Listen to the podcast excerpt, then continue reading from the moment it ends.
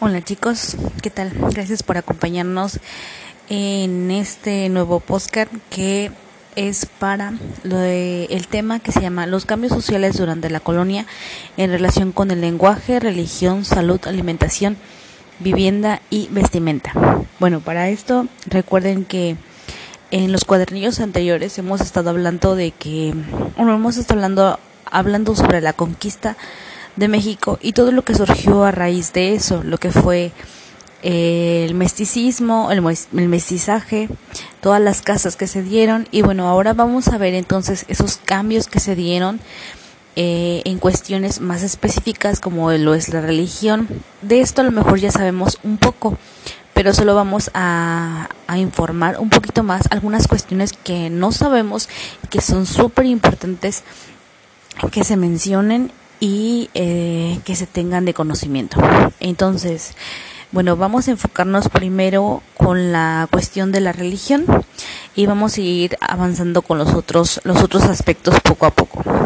Bueno, entonces, ustedes saben que la religión, nuestros nuestras civilizaciones prehispánicas tenían dioses eh, de la naturaleza, el dios del rayo, el dios de la lluvia, el dios del trueno, Em, el dios del sol, el dios de la tierra, etcétera, etcétera. Entonces, cuando llegaron los españoles y trajeron todo, todas las cosas que trajeron desde España, eh, una de las cosas eh, que trajeron ellas fue la religión que profesamos mayormente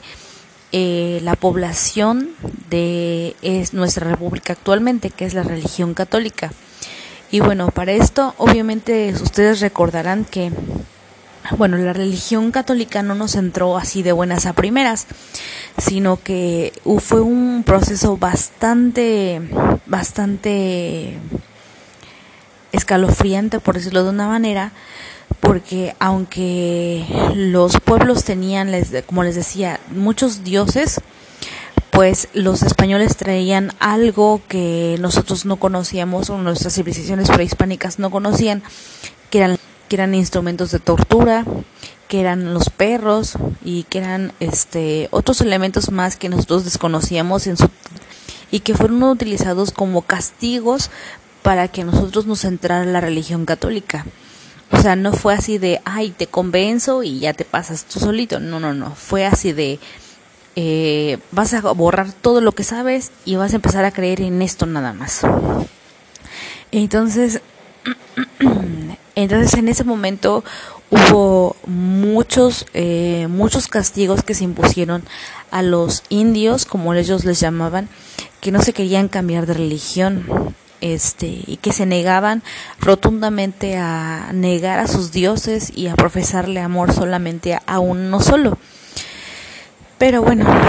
eh, como esos castigos eran muy muy exigentes, este inclusive algunos les costaban hasta la vida a los pobres indígenas pues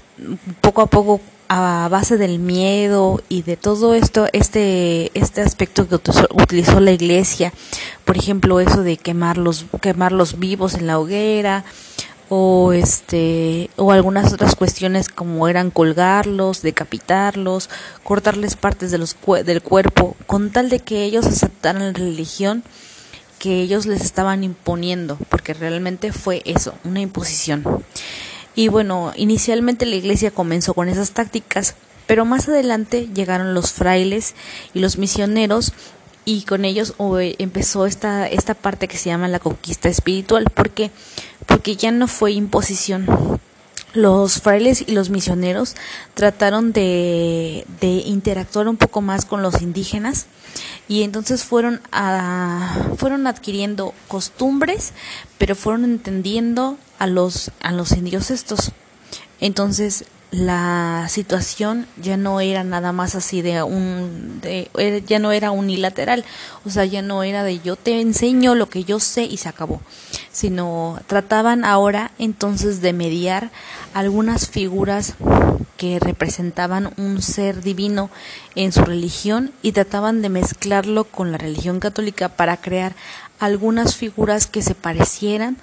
o que dieran origen o que tuvieran un, origen parecido a lo que ellos creían o a lo que ellos tenían. Entonces, digamos que haciendo coincidir personas de su religión prehispánica con la religión que ellos traían, entonces muchos indígenas empezaron a cambiar de religión, ahora sí debe por convencimiento. Eh, tal es el caso, por ejemplo, de la capital de Oaxaca, que es la de El Señor del Rayo,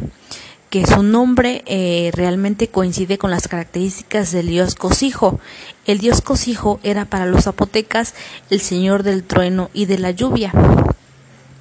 También tenemos otro caso que es eh, la fiesta de la Virgen del Carmen, que para que los, los indios pensaran pues que una figura parecida a una divinidad que tenían, este, los hicieron coincidir con las festividades dedicadas a la diosa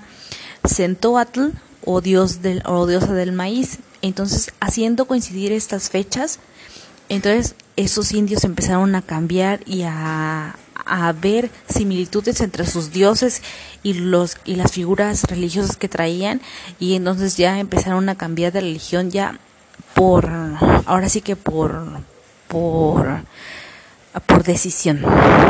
Entonces, bueno, una vez que ya empezó esta parte de la conquista espiritual y que ya, ah, ya fue por, al por mayor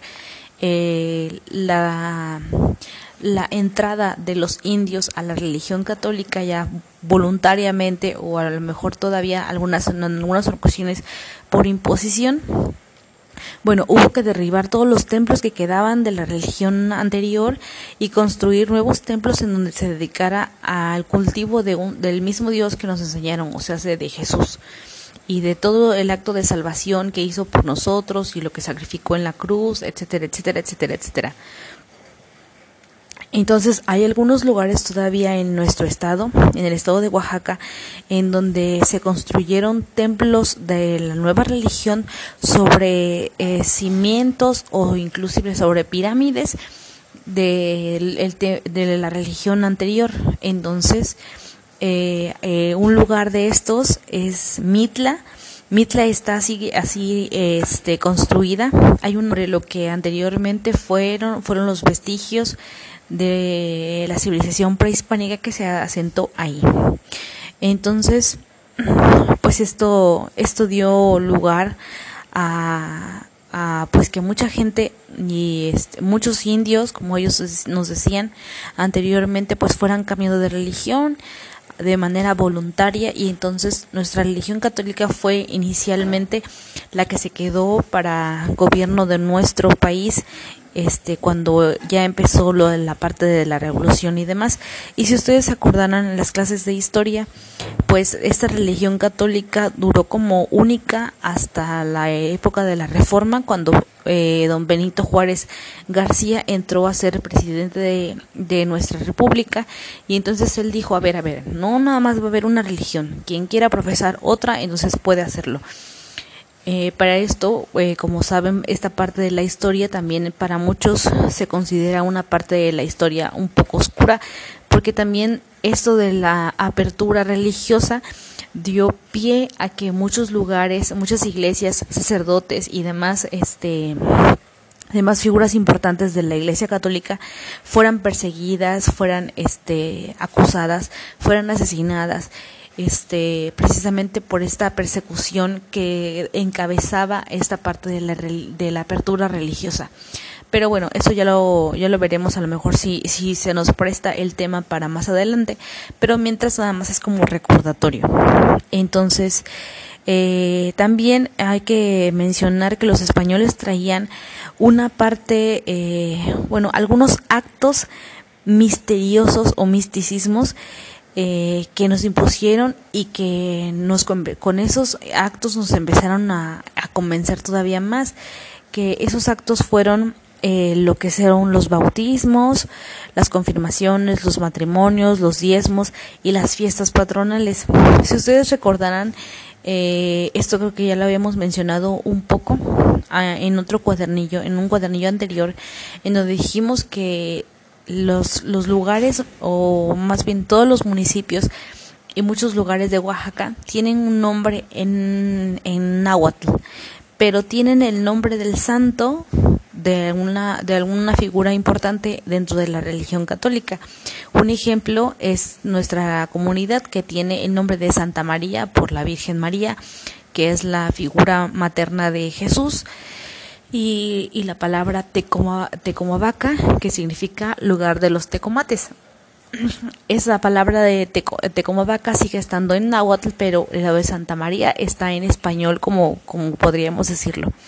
Entonces, estas partes, estas fiestas y estos, esos actos misticismos que encierran muchas incógnitas o que encerraban muchas incógnitas en su momento, porque no, a lo mejor como ustedes recuerdan, a lo mejor saben, o si no saben, ahorita se los voy a decir, inicialmente las misas no se hacían en español, se hacían en latín. Entonces muchos indios no tenían el acceso a entender el idioma latín, solamente algunos españoles y demás, ¿no? Personas importantes se supone en ese momento. Entonces no entendían muchas cosas de lo que se decía, de lo que se hablaba, de lo que se, se explicaba en latín, porque pues obviamente es nuestra lengua materna, pues era otra y no teníamos acceso al, conocimiento del, idioma latino. En ese caso, en todas estas partes del bautismo, las confirmaciones, las primeras comuniones, las bodas, encerraban muchos, muchos misterios alrededor de ellos porque no entendían por qué los mojaban con el agua, por qué les ponían los aceititos este, qué era esa, esa, esa oración que les hacían. Había muchas cosas que eran, eran desconocidas para los indios, pero que poco a poco, por, precisamente por ese misterio, ay, ¿qué, ¿qué será eso, no? Entonces por eso los fue convenciendo todavía más y entonces la religión pasó a ser una parte importantísima de nuestra eh, de nuestra de nuestra república en este momento y en su momento pues de la nueva de la colonia de la Nueva España como no fue, fuimos nombrados. Y bueno, vamos a pasar ahora a la parte de la alimentación. Y bueno, como ustedes bien saben, cuando llegaron los españoles, como ya hemos hablado en un tema anterior, eh, no me recuerdo si en un podcast, no, de hecho fue en la presentación de las diapositivas, este, nosotros nuestra alimentación estaba basada a base de, bueno, estaba conformada a base de maíz, de chile, de tomate y de algunos otros productos que solamente existían en esta parte. Y como ya hemos mencionado, nosotros no teníamos más carne más que las iguanas, las serpientes y los guajolotes. Eran los únicos animales que comíamos o que consumíamos en su momento bueno, animales de carne caliente, por decirlo, de sangre caliente, perdón, la expresión es sangre caliente. Este, en este caso las serpientes y las iguanas serían de sangre fría. El único animal de sangre caliente, entre comillas, sería el guajolote, que era, era característico de nuestras poblaciones. Sin embargo, cuando llegaron los españoles trajeron eh, consigo muchas cosas que no sabíamos, como las armas, como los espejos, como la ropa eh, confeccionada en terciopelo, en otro tipo de material, pero también trajeron este elementos que agregar eh, a la cocina mexicana como, como, ahorita está conformada y que en su momento causó un poco de revuelo porque nosotros no teníamos nada de ello. Prueba de eso es eh, que cuando llegaron estos españoles con todos los barcos y, todo, y toda la, disposición para instalarse, bueno, nos dieron a conocer lo que es el azúcar, la panela y el piloncillo como endulzantes. Probablemente nosotros tomábamos bebidas, pero sin endulzar. Eh, mayormente la bebida, la bebida mm, tradicional en una comida o en un en un banquete o en un festival era el pulque el pulque que se hacía de manera artesanal, pero pues así era sin azúcar, era amargo, medio agrio, y así lo bebíamos nada más. Pero cuando llegaron los españoles y nos mostraron el uso del azúcar, la panela o el piloncillo, entonces esas bebidas comenzaron a tomar un sabor diferente. Y entonces esta, esta parte se vio, bueno, la parte de la cocina se vio súper enriquecida. Eh, nos trajeron algo que es, que es la harina de trigo con la que se empezó a hacer el pan, las galletas y otras pastas, cosa que tampoco había aquí en nuestro país. También eh, se introdujeron las carnes de puerco, de res, de borrego, de chivo y los pollos y las gallinas, que era algo que tampoco consumíamos o que no conocíamos. Y bueno, ahorita tradicionalmente ustedes bien saben que nosotros comemos o nuestra dieta está eh, cimentada sobre este tipo de carne. Probablemente si, si comiéramos algún otro animal, eh, sería muy raro para nuestra dieta realmente y este entonces realmente esta esta esta parte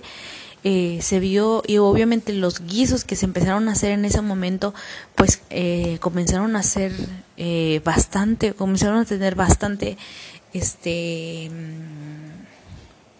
demanda precisamente por el sabor característico de la carne, la consistencia, la forma en la que era, el color y demás situaciones. Y también, bueno, no solamente nos beneficiaron, nos beneficiamos nosotros, sino también eh, los españoles también resultaron que, bueno, tuvieron contribuciones. ¿Por qué? Bueno, porque nosotros les mostramos lo que era el maíz, el frijol, el chile, el cacahuate, los guajes, el chayote, la calabaza, el aguacate, el chocolate, que ustedes bien saben que es una, fue más bien un tesoro que apoderaron Ah, y, fue un descubrimiento para ellos completamente nuevo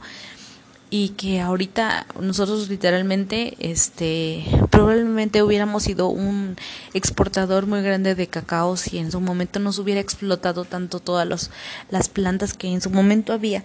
Pero los españoles no tenían entonces como descubrieron esta este manjar o esta delicia, pues ellos se apoderaron de todos los plantillos que había de cacao y que actualmente en algunos lugares se sigue plantando, pero este, pues ahora sí que con medida, ¿no?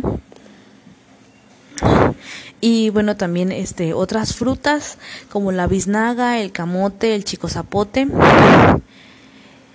y me parece que nada más. Entonces realmente no es que estuviéramos escasos de verduras y ni de frutas ni de vegetales, sino que esta, toda esta parte de la combinación que nos trajeron los españoles y que nosotros también les compartimos a ellos, pues dio como base toda la alimentación y todos los platillos que conocemos actualmente. Ustedes bien saben o a lo mejor no, o, o lo, lo mencionaremos ahorita, el mole surgió como un error tratando de encontrar este un platillo nuevo, ¿no? mezclando canela, mezclando este los chiles, mezclando pasitas y mezclando plátano y demás. Entonces salió como un experimento, como pues así como a ver, vamos a combinar a ver qué sale y este y ahorita actualmente el mole ustedes saben que Oaxaca tiene una variedad de moles impresionante. No es solo uno dos o tres no o sea hay ocho tipos de mole y dependiendo de la región también varía mucho el sabor. Por ejemplo el mole que se hace aquí no es en nada parecido en el, en el sabor en cuanto a sabor por ejemplo el que se hace en Huicatlán o el que se hace en Teotitlán. Obviamente cada familia aparte le aporta su toque especial que le vas a poner más canela que le vas a poner un este es más chocolate que le vas a poner pasitas que le vas a poner este plátano macho o plátano pero no sé o sea cada familia aparte le da su toque especial. Entonces el sazón es en donde aunque según el, el mole es originario de la ciudad o del estado de Puebla Oaxaca es uno de los lugares que tiene eh, variedades de mole bueno hasta para aventar para arriba no y así como resultó el mole, pues así salió también el pozole y otros platillos más que actualmente están dentro de nuestra enorme eh, cocina mexicana y que forman parte de nuestra comida tradicional actualmente. Y bueno, vamos a pasar ahora a lo que sería la parte de salud. Y bueno, ustedes bien saben, y ya lo habíamos comentado en un podcast anterior, que, bueno, nuestros ah, ancestros tenían conocimiento de algunas enfermedades que curaban con el uso de algunas hierbas medicinales que había bastantes o que hay, de hecho hay todavía actualmente este en nuestra en nuestros tiempos actuales todavía se utilizan mucho. Pero pues algunas enfermedades y que eran eh, o que son más bien provocadas por un virus, no teníamos conocimiento a lo mejor porque eh, todavía no habían llegado a nuestro continente, los desconocíamos completamente. Y bueno, como ya también habíamos mencionado en un podcast anterior, que la mayoría de las personas que venían en los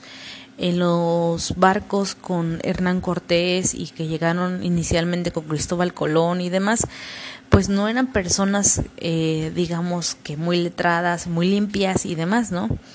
Entonces, toda esta parte que en la que inicialmente trajeron, pues, los marinos, también trajo consigo las consecuencias. Y nosotros,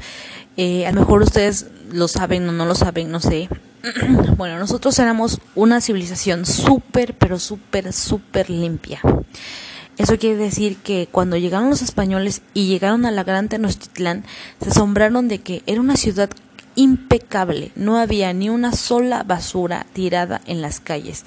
Todo o todos los residuos eran procesados de cierta manera que beneficiaran a la naturaleza, pero también que no, no dejaran residuos por aquí y por allá. O sea, eso era una parte súper disciplinada y súper reglada por el gobierno y si tú tirabas basura eras multado, a lo mejor te cortaban hasta una mano o te quitaban un ojo o un pie por esa falta de respeto hacia la naturaleza. Entonces, precisamente por esta situación,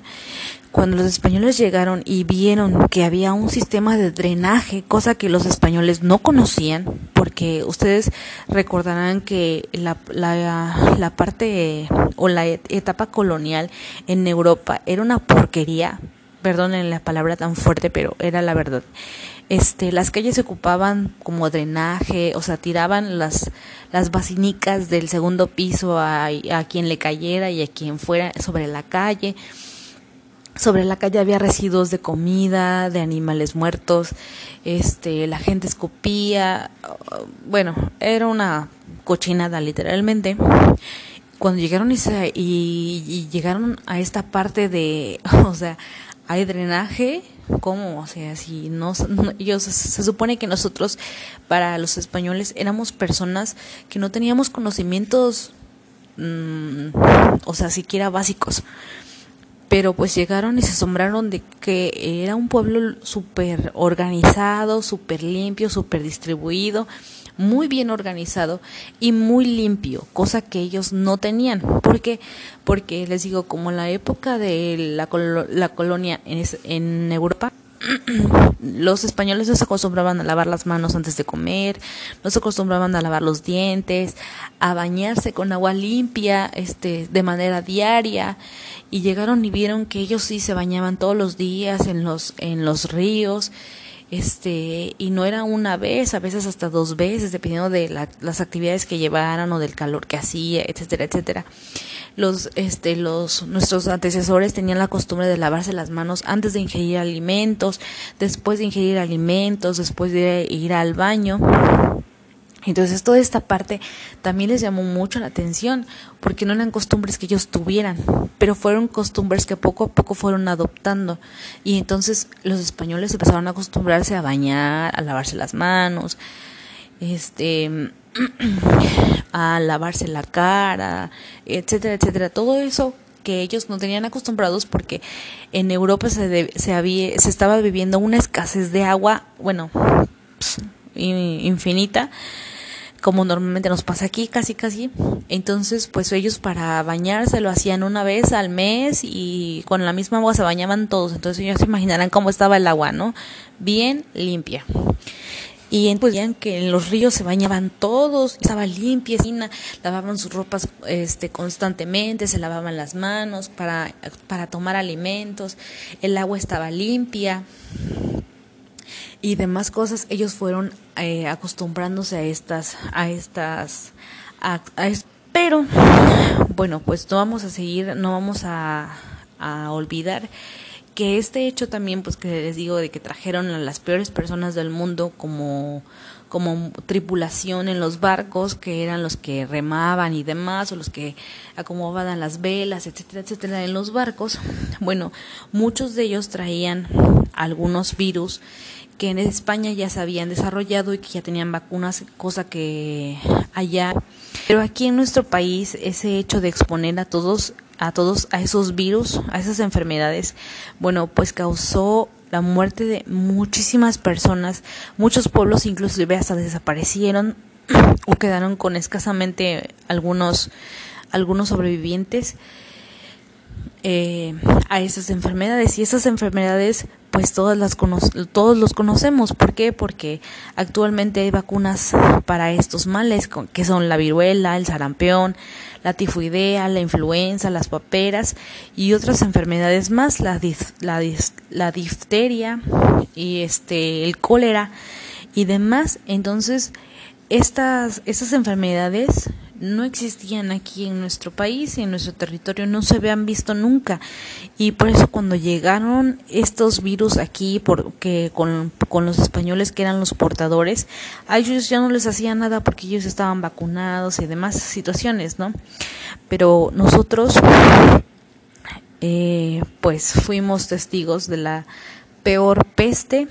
que nos pudo haber azotado porque si ustedes recordarán dentro de la historia de México, el gobierno, el, ejército que tenían los aztecas se debilitó mucho precisamente porque hubo muchas bajas de muertes por estos virus. Entonces, eh, pues no había forma de combatirlas. Así que,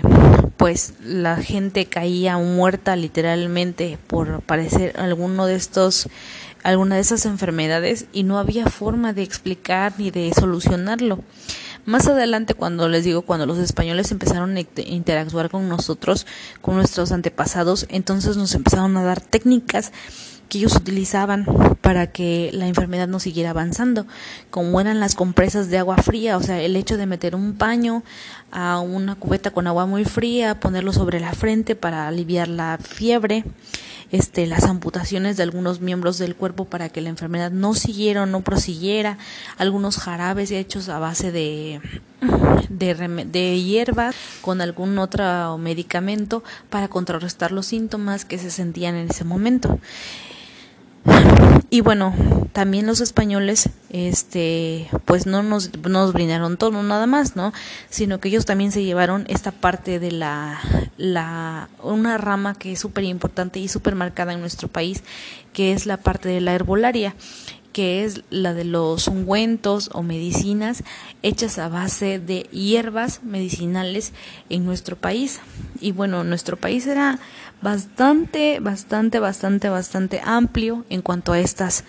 eh, hierbas, porque nosotros tenemos la ruda, la manzanilla, el epazote, la hierbabuena,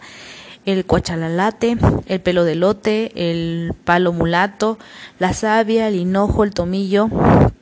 la mejorana, el romero, la árnica, lengua de vaca y otras muchas más que ayudaban a contrarrestar algunas enfermedades que padecíamos nosotros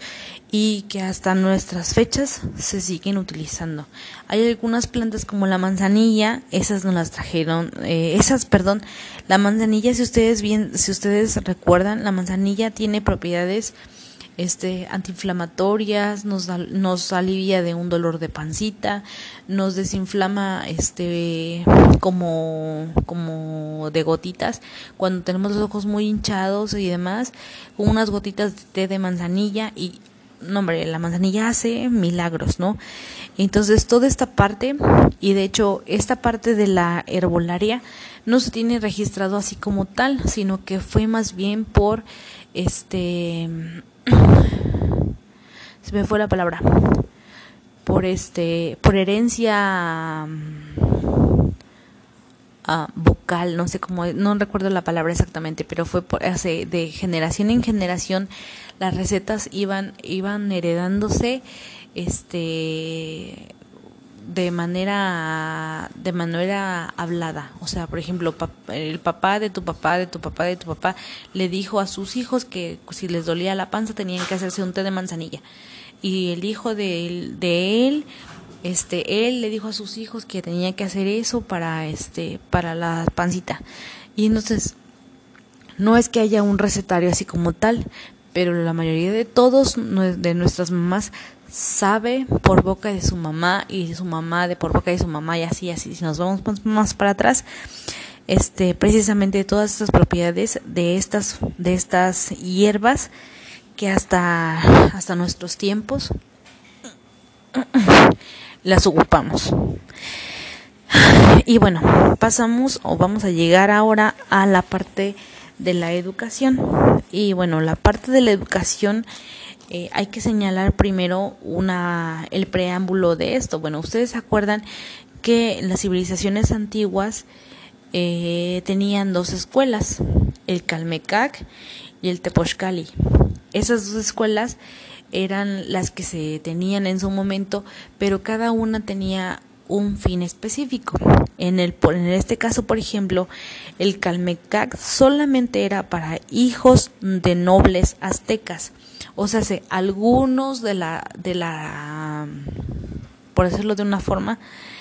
de la del nivel socio sociocultural más alto, ¿no? Que estos eran sacerdotes, guerreros de élite, jueces, senadores, maestros o gobernantes. Solamente ahí podían entrar esos, los hijos de estos ahí al Calmecac. Y bueno, entonces ellos tenían materias específicas como lo era historia, astronomía, religión, medición del tiempo, música, filosofía, gobierno, economía, ámbitos de limpieza. Y lo que se buscaba con esas asignaturas es que ellos desarrollaran disciplina y valores morales. ¿Para qué? Para que un, si alguno de ellos resultaba ser el futuro gobernante este, de algún lugar o de la capital o de alguna ciudadela,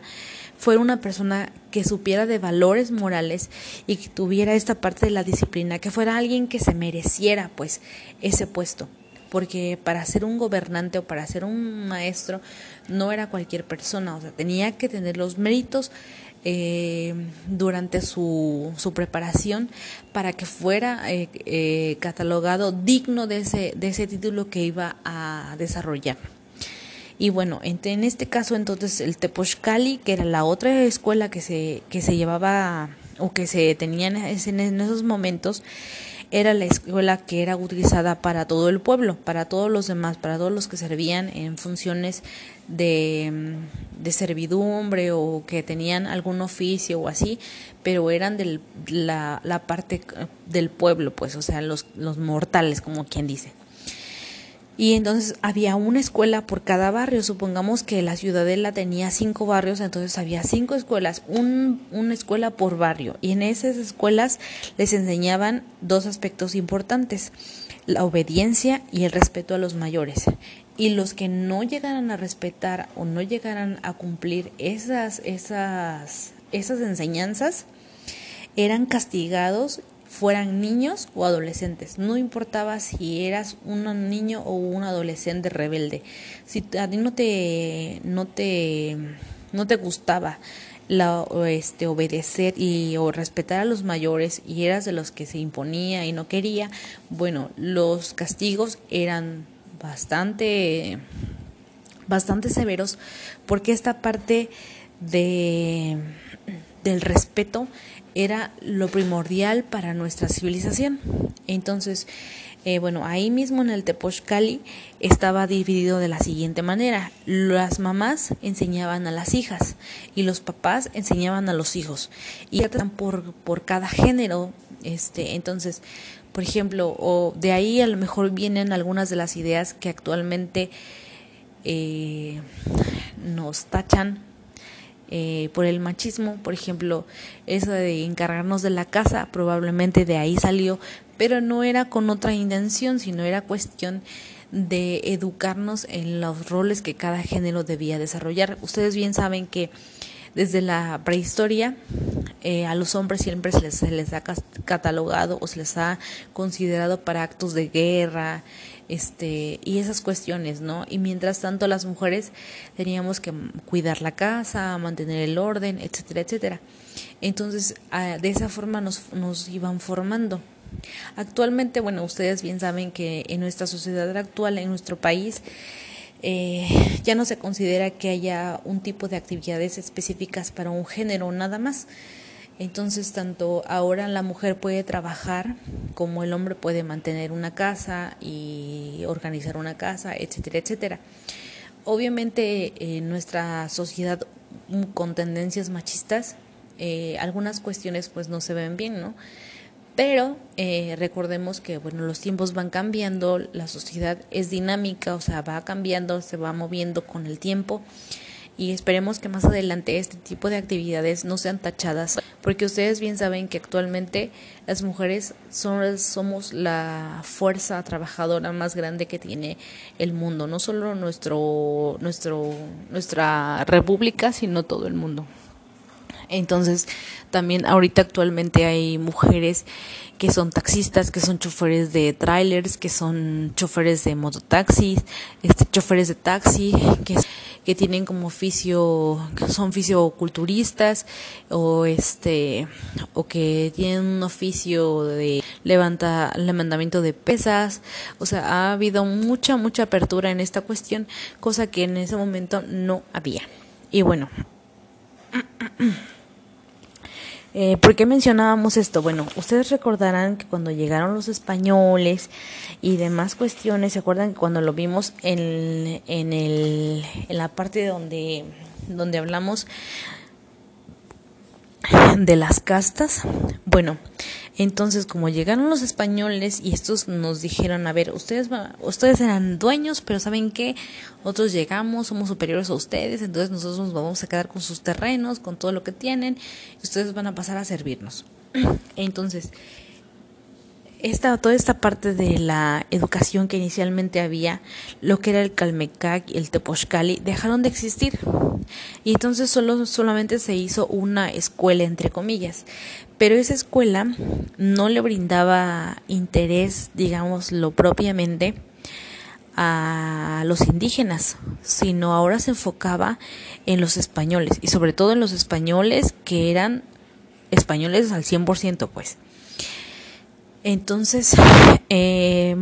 la, la, atención fue mínima para los indígenas y obviamente para los mestizos que desencadenaron todas las la, el mestizaje que se dio y recuerden que las castas eran muchísimas y que todo resultó de, de la unión de los españoles, los indígenas y los negros.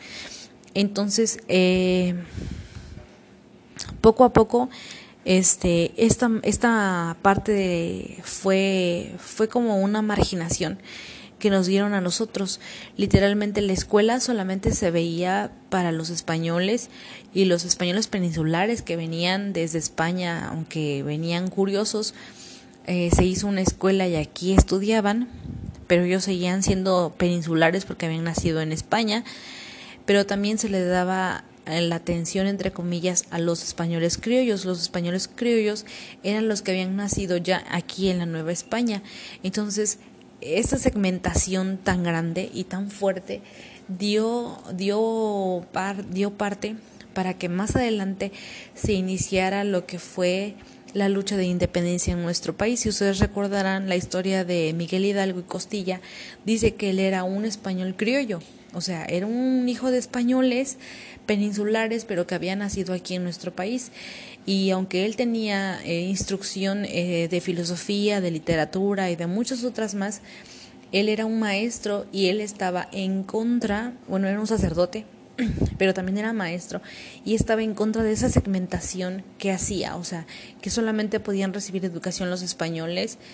y los españoles eh, en sus dos ámbitos y los mestizos y los indígenas no podían recibir esa instrucción porque solamente se catalogaba para las los estatus los estat, el estatus perdón este más alto no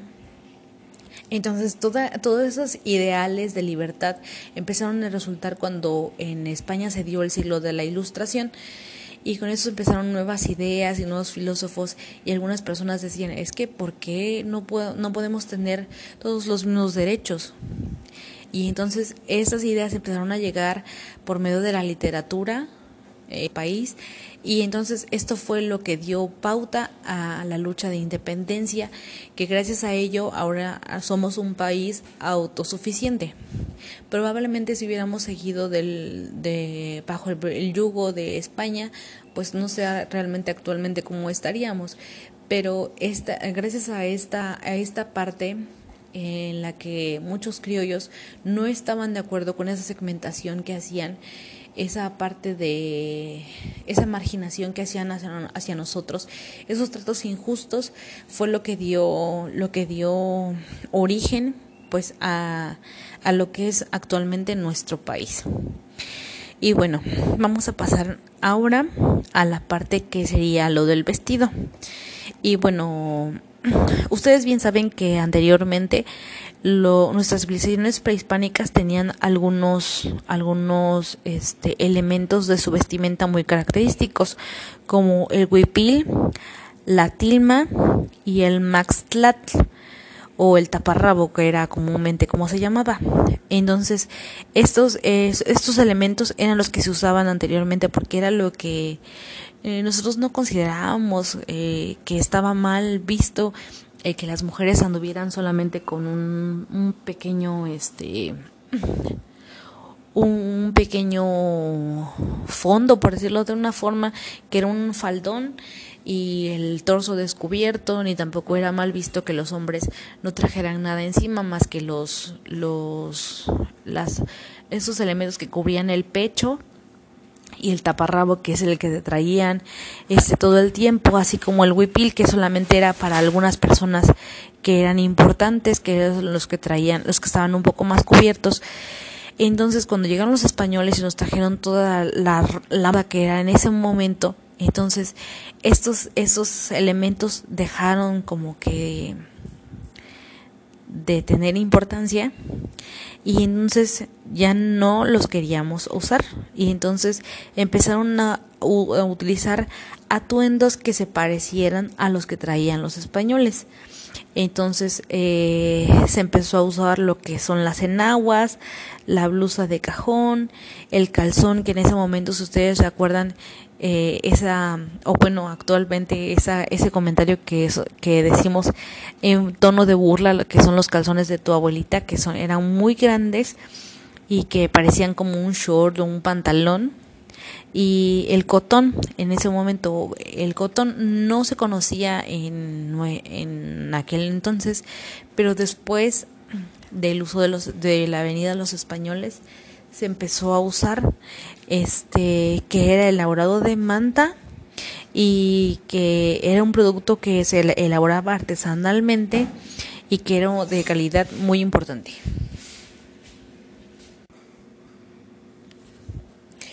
Y bueno, por último vamos a pasar a lo que es la vivienda. Y bueno, ustedes recordarán que las civilizaciones prehispánicas tenían una pequeña ciudad alrededor de los templos principales. Pero cuando llegaron los españoles, pues con el desplazamiento de todo, de todas las, bueno, de todo lo que había en las ciudades, en las ciudadelas prehispánicas y la destrucción de todo esto, bueno, pues nos nos orillaron a vivir afuera en las periferias, lo que se llama, lo que se, lo que se conocen como las periferias, o lo que sería afuera de las ciudades, de las poblaciones, entros en chozas construidas con elementos como el barro, la palma y el carrizo que si ustedes recordarán son elementos que todavía se ven en algunos lugares, como en nuestra comunidad, por ejemplo, que todavía tiene casitas que están hechas de, de, de barro, este y que todavía se ven ahí los, los, las piedras y la, la paja y demás. Entonces, eh, muchos de estos, muchos, bueno, muchos eh, Muchos indígenas también en ese momento se vieron en la necesidad de participar como albañiles o peones para las nuevas construcciones. Y bueno, hay que, hay que destacar una situación también importante, que las casas que eran construidas con de piedra o con ornamentos de cantera solamente eran para los españoles peninsulares. Para nosotros eran las chocitas de barro, palma y carrizo, nada más. Entonces, eh, esas casonas obviamente que eran construidas para los españoles y todas las iglesias empezaron también a formar parte o hacerse de esos elementos de cantera. Este, un ejemplo tenemos, por ejemplo, la catedral de, del Señor del Rayo en la ciudad de Oaxaca, el templo de la de la Inmaculada Virgen del, de Dolores, que también está en Oaxaca, este, la iglesia de Santo Domingo, que también está en Oaxaca. Todas estas iglesias fueron construidas de cantera. pero este pues también estaban digamos que en los barrios más altos inclusive el barrio hay un barrio en la ciudad de Oaxaca que se, que se llama Xochimilco así como el que está en México y ese barrio tiene unas este tiene unos canales por donde pasa el agua que están construidos de cantera. Y bueno eh, la cantera solamente se usaba para las construcciones de los españoles peninsulares. Entonces, muchos de esos lugares, eh, debido precisamente a esta a esta construcción, bueno, a este material que se utilizó, ese todavía están de pie, digamos que actualmente en la ciudad de Oaxaca, pero hay otros muchos lugares que por el deterioro, en la humedad, etcétera, etcétera, también ya no sirven y tienen están en condiciones ya bastante bastante deplorables y bueno hay una situación también con esas casas y este que se procuró que la ubicación de las casonas y los edificios públicos estuvieran designados en un cuadro principal este por ejemplo ustedes a los que han ido a la ciudad de Oaxaca el parque que está eh, el zócalo como lo conocemos también está hecho de cantera y está en el primer cuadro de toda la ciudad entonces, este, todos esos, esos lugares importantes hechos de cantera tenían que estar en los primeros cuadros de la ciudad, este, como eran las, las casas de los caciques o de los personajes más acaudalados de la población, o sea, de los que tenían más dinero. Y ya por último vamos a pasar al aspecto del lenguaje. Y bueno, como les decíamos hace ratito, eh, el idioma eh, que ellos trajeron pues es el español, pero algunas situaciones se hacían en latín, cosa que nosotros completamente desconocíamos porque teníamos mm, bastantes lenguas nativas como el náhuatl, como el zapoteca, como el mixteco, como el,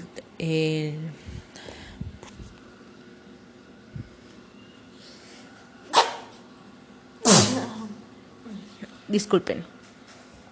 Ay, perdón, como todas esas lenguas que había, que había en su momento. Pero bueno, entonces lo que hicieron los españoles es que dijeron, a ver, ustedes están aquí, son nativos de aquí, qué bueno, pero van a aprender a hablar español porque si no, no les entendemos, no sabemos qué cosa dice y nada. Entonces no les quedó más, que otra que empezar a aprender el español. Pero, bueno, actualmente nuestro idioma está, tiene muchas palabras eh, que, son, que son conocidas como mexicanismos y algunas, aparta, algunas palabras aportadas de otros, de otros grupos raciales como fueron los que venían de otro lugar, que en este caso serían los africanos. Entonces, realmente eh, no fue así como para que, que, hubiera intérpretes. Sí había, porque los frailes y los misioneros aprendieron nuestro, nuestro dialecto para poder entender lo que decíamos. Ellos sí se, se tomaron la molestia de aprender, pero realmente todos los demás, todos los españoles que, que llegaron en su momento, eh, forma solamente en el español y por eso muchas de estas de estas lenguas que son de nuestro origen y que deberían conservarse todavía en nuestra actualidad, muchas de esas lenguas se fueron perdiendo. Y si ustedes, si ustedes eh, recuerdan, o a lo mejor les ha tocado, o a lo mejor lo han pensado, pero no lo han dicho, o inclusive han escuchado personas que, que sí se expresan de esa manera, cuando escuchan hablar a dos personas que hablan algún dialecto, discriminan a esa persona y eso no está bien porque nosotros, nuestro país o nuestras raíces residen en eso, en la diversidad lingüística que había en su momento. Y en lugar de, de tratar de discriminar o de hacer menos a esa persona, deberíamos sentir, sentir orgullosa de que todavía conserve esas raíces importantes que teníamos en, nuestro, en su momento. Entonces, hay este hay muchas muchas cuestiones ahí obviamente también hay una parte que por ahora por vergüenza o por pena a que te escuchen hablar muchos de los jóvenes ya no quieren hablar sus lenguas nativas y por ende ahora las lenguas que que son bastantes, si ustedes recordarán ese tema lo vimos hace dos cuadernillos me parece cuando les puse las imágenes de los de los dialectos que se hablan en todavía en Oaxaca. Este muchos de estos dialectos están desapareciendo o están ya en, peligro de extinción porque los muchachos ya no quieren hablar ya no quieren hablar ese dialecto, solamente quieren hablar español. Y ahora, pues cuando México entró a la globalización y que ahora es obligatorio el inglés, este, pues ahora menos, ¿no? O sea, si antes no querían hablar su dialecto porque estaba el español, ahora menos quieren hablarlo porque ahora está el inglés y te piden el inglés casi para muchas cosas. Sin embargo, eh, los que más, no solo el inglés, puede ser cualquier otro idioma, el, italiano, el portugués, el francés, el alemán, el ruso, este, el inglés, obviamente, el chino, el mandarín, el japonés, cualquier otro idioma tiene una facilidad súper, súper, súper rápida para aprenderlo. ¿Por qué? Porque ellos ya saben dos idiomas, que es el idioma, el dialecto o la lengua materna y el español o sea, ya son bilingües. Si, si aprenden otro, ya serían políglotas. Entonces,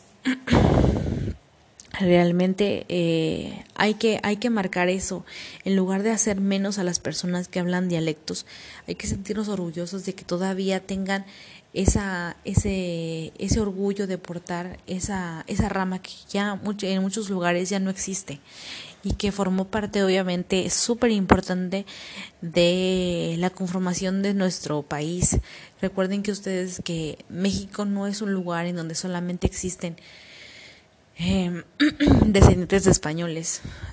hay nuestro país tiene descendencia de todos lados y es una es un es un país con con una población 100% mestiza. No es que por apellido ahí es que yo soy español ahí es que yo soy italiano ahí es que yo soy no no no no. Somos todos mestizos porque así se dio nuestro país al inicio y así se siguió dando y así se seguirá dando eh, a lo largo de los años y bueno eso sería el mensaje una disculpa enormísima porque pues ahora hasta apenas estoy subiendo estos, estos audios, pero tuve algunas complicaciones con mi teléfono y demás y demás y demás, entonces hasta apenas. Cualquier cosa nos vemos o nos estamos escribiendo en el grupo. Bye.